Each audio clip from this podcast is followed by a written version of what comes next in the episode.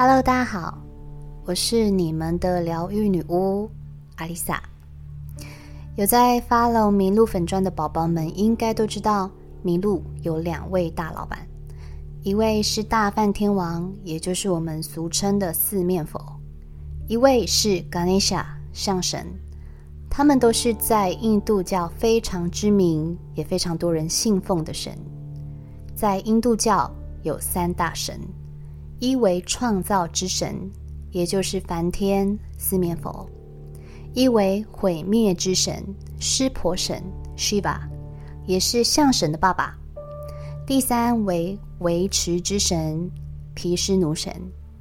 听到毁灭，大家一定都会觉得很可怕。有接触塔罗牌的人，应该都知道死神牌。毁灭就跟死神牌一样，表面看起来好像很不吉利，但其实毁灭的背后就是重生。毁灭、重生、维持，三者就是宇宙运作的规则，缺一不可。但我今天想要跟大家聊的，不是宗教与神的典故。我要来跟大家分享一个蛮有趣的小故事。这是象神的父亲湿婆神跟象神的母亲雪山女神的故事。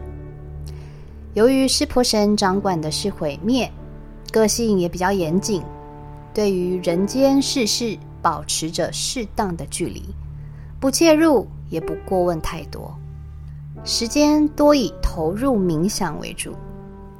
他与雪山女神居住在喜马拉雅山脉上，有时候会一起俯瞰世界。而雪山女神个性慈悲温柔，她常常把观察世人的琐事点滴告诉湿婆神。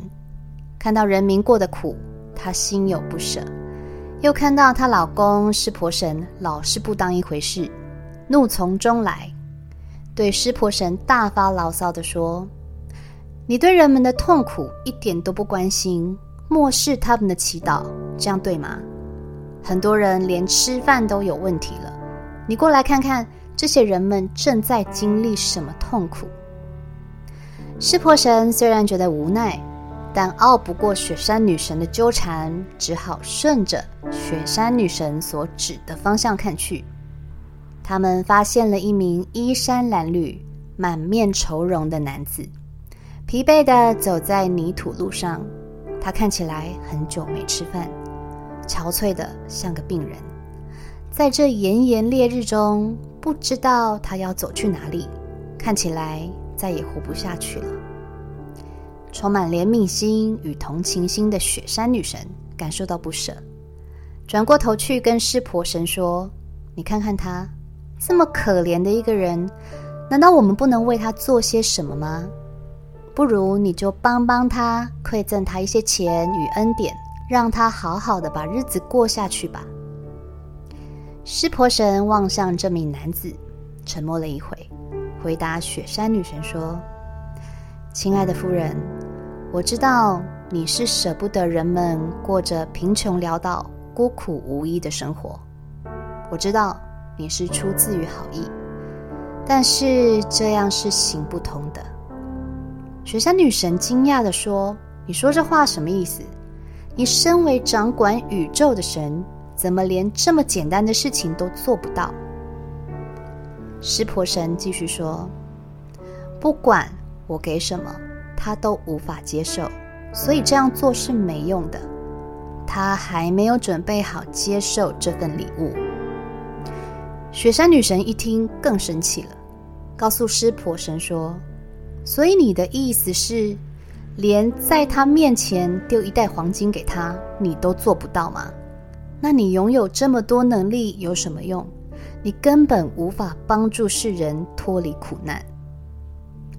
湿婆神冷静地说：“我完全可以做到这件事情，但是你应该理解，我做不做得到，跟能不能帮助他是两回事。”但是雪山女神根本听不进去，再次央求湿婆神说：“拜托，就做这一次吧。”湿婆神知道自己讲什么都没用了，只好点头答应。接着，他就在这男子走的这条泥巴路上丢了一袋黄金，满满的一袋黄金。只见这名男子边走边想着：今天晚上吃什么？是不是又要饿着肚子睡觉？这样不幸的日子到底要过多久啊？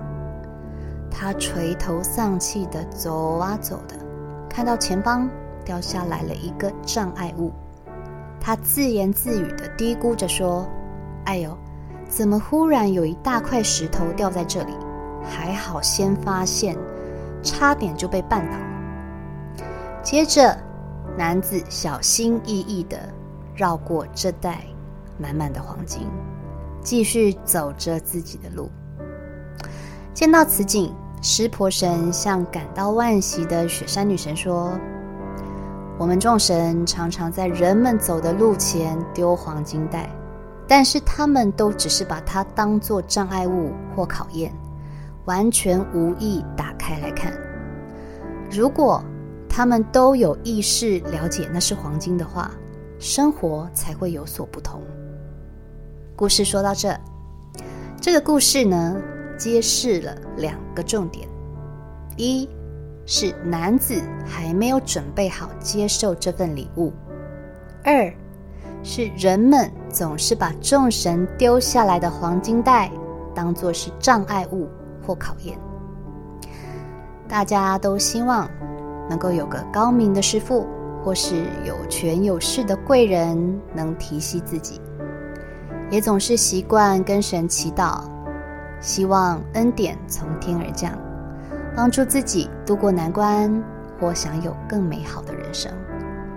只是俗话说：“师傅领进门，修行在个人。”遇到再怎么高明的师傅、贵人或天降恩典，你真的有能力可以 hold 得住吗？真的有足够的智慧理解师傅的教导？真的能够清楚分辨眼前这个看似普通却能够成为你贵人的人吗？就像学生，并不是进了名校就能获得终身的成就，即便是挤进了那个狭窄的大门，还是得靠自己从中不断的体验、摸索、领悟，才能真正靠近恩典。盲目的跟着人群走，随波逐流，做着一样的事，却不知道意义是什么。有人说什么行业好做，一窝蜂跟着做，拿个神灵验，不管多远也要去求个恩典，并不是跟风不好。哎，说不定你就有那个命，可以在这阵风里得到你想要的，只是。太多人欠缺思考能力，懒得想，或是没想法。反正谁说好就去做，没人做的，没勇气做，也不愿意尝试。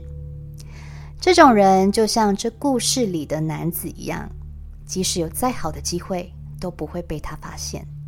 也就是湿婆神所说的，他还没有准备好接受这份礼物。我常常在粉砖分享一些新月、满月许愿的方向。许愿谁不会啊？还需要教吗？叫你写一份愿望清单，可能一张 A 四纸都不够写。只是许愿并不是单纯的许愿，许愿的核心在于内省与觉知。每个月的月相都有属于他们的能量与特性。也有不同的内省方向。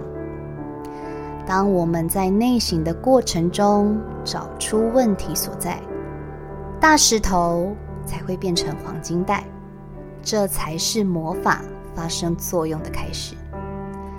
魔法仪式并不是单纯烧烧药草、念几句咒语，就会让钱进你的口袋，让订单自动上门，或是让男友。老公乖乖听你的话。如果真的有这么厉害，那这个世界也不需要什么宇宙法则跟秩序了。而觉察与内省的过程，就是在帮助你更理清自己就像把模糊的眼镜擦干净一样。只是我们要擦干净的是自己的心。觉察可以看见更多机会，改变原本走歪的路。内省可以在每个教训中得到经验，还可以省去再次犯下错误而需要弥补的时间。当我们诚实的面对自己，接纳不管是好事或坏事的发生，这时候祈祷才会被神听见。我们总是说缘分还没到，时机还不是时候。换句话说，就是不够积极，欠缺觉察力。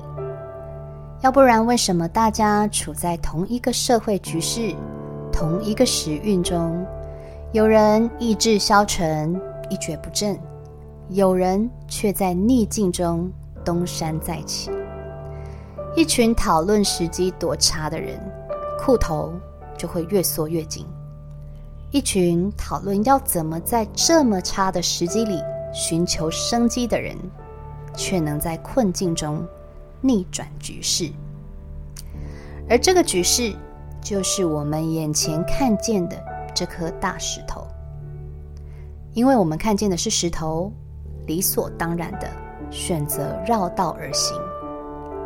视力不太好的，可能还会被绊倒。跌得满身伤。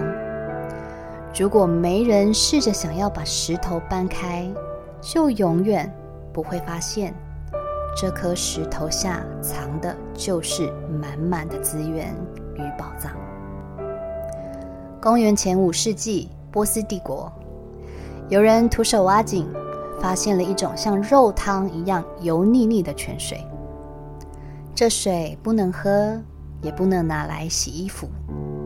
看似什么作用都没有，就像是被污染了一样。如果当时没有人发现这油腻腻的东西可以拿来燃烧、点灯、煮饭，可以拿来当类似油漆的东西，燃烧的黑烟还可以制成纯度很高的黑墨水，今天也就不会有石油了。一个人如果总是聚焦在消极的事情上，就很难客观的看见事情的全貌。你现在走的路，也许伸手不见五指，一片漆黑。你或许以为这个世界就这样了，没什么好期待的。但是其实你需要的，只是一盏火光，一盏用意念点燃的光。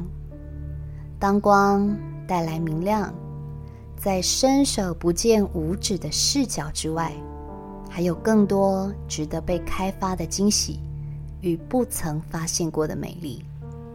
最终，你会知道，你并不是身处黑暗，而是自己选择将眼睛闭上，从未认真的看清楚这个世界真正的模样罢了。我是阿丽萨，我是你们的疗愈女巫，我在九又四分之三月台等你。